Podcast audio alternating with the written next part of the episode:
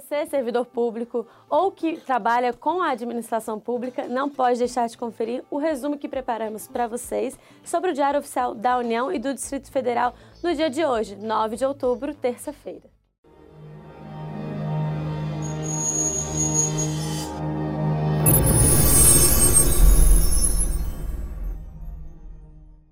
Destaque do Diário Oficial da União de hoje é a Lei 13.726, que reduz a burocracia dos serviços administrativos das três esferas federais do Estado. O texto é resultado da sanção do projeto de lei número 214 de 2014, que tem o objetivo de racionalizar atos e procedimentos administrativos dos poderes da União, Estados, Distrito Federal e dos municípios, mediante a supressão ou simplificação de formalidades ou exigências desnecessárias.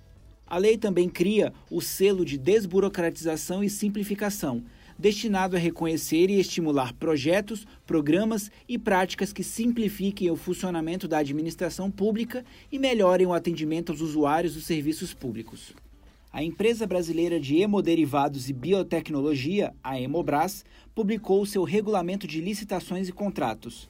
A publicação atende ao previsto no artigo 40 da Lei 13.303 a lei das estatais, que estabelece que as empresas públicas e as sociedades de economia mista deverão publicar e manter atualizado regulamento interno de licitações e contratos.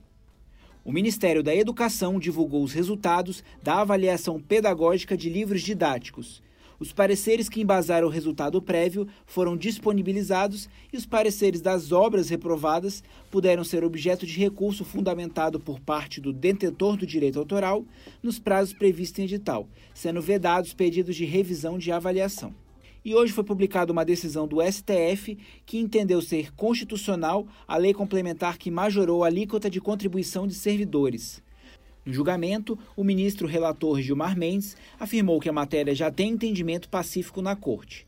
O aumento da alíquota realizada pela lei complementar não viola o princípio do equilíbrio financeiro e atuarial constante do artigo 40 da Constituição, bem como não se configura com o fisco.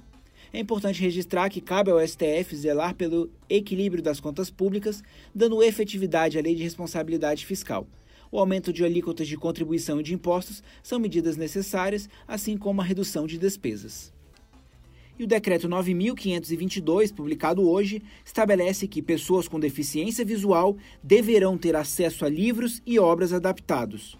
O decreto decorre da aprovação do Tratado de Marrakech, que entrou em vigor no Brasil em 30 de setembro de 2016 e tem como objetivo facilitar o acesso a obras publicadas às pessoas cegas, com deficiência visual ou com outras dificuldades em relação ao texto impresso.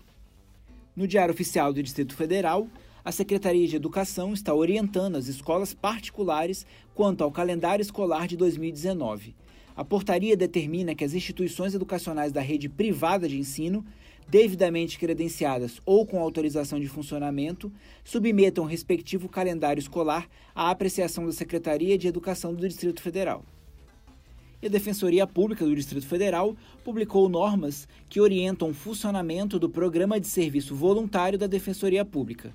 A seleção de voluntários poderá ocorrer alternativa ou cumulativamente, mediante análise curricular, entrevista profissional com o responsável pela unidade demandante e realização de uma prova para avaliação.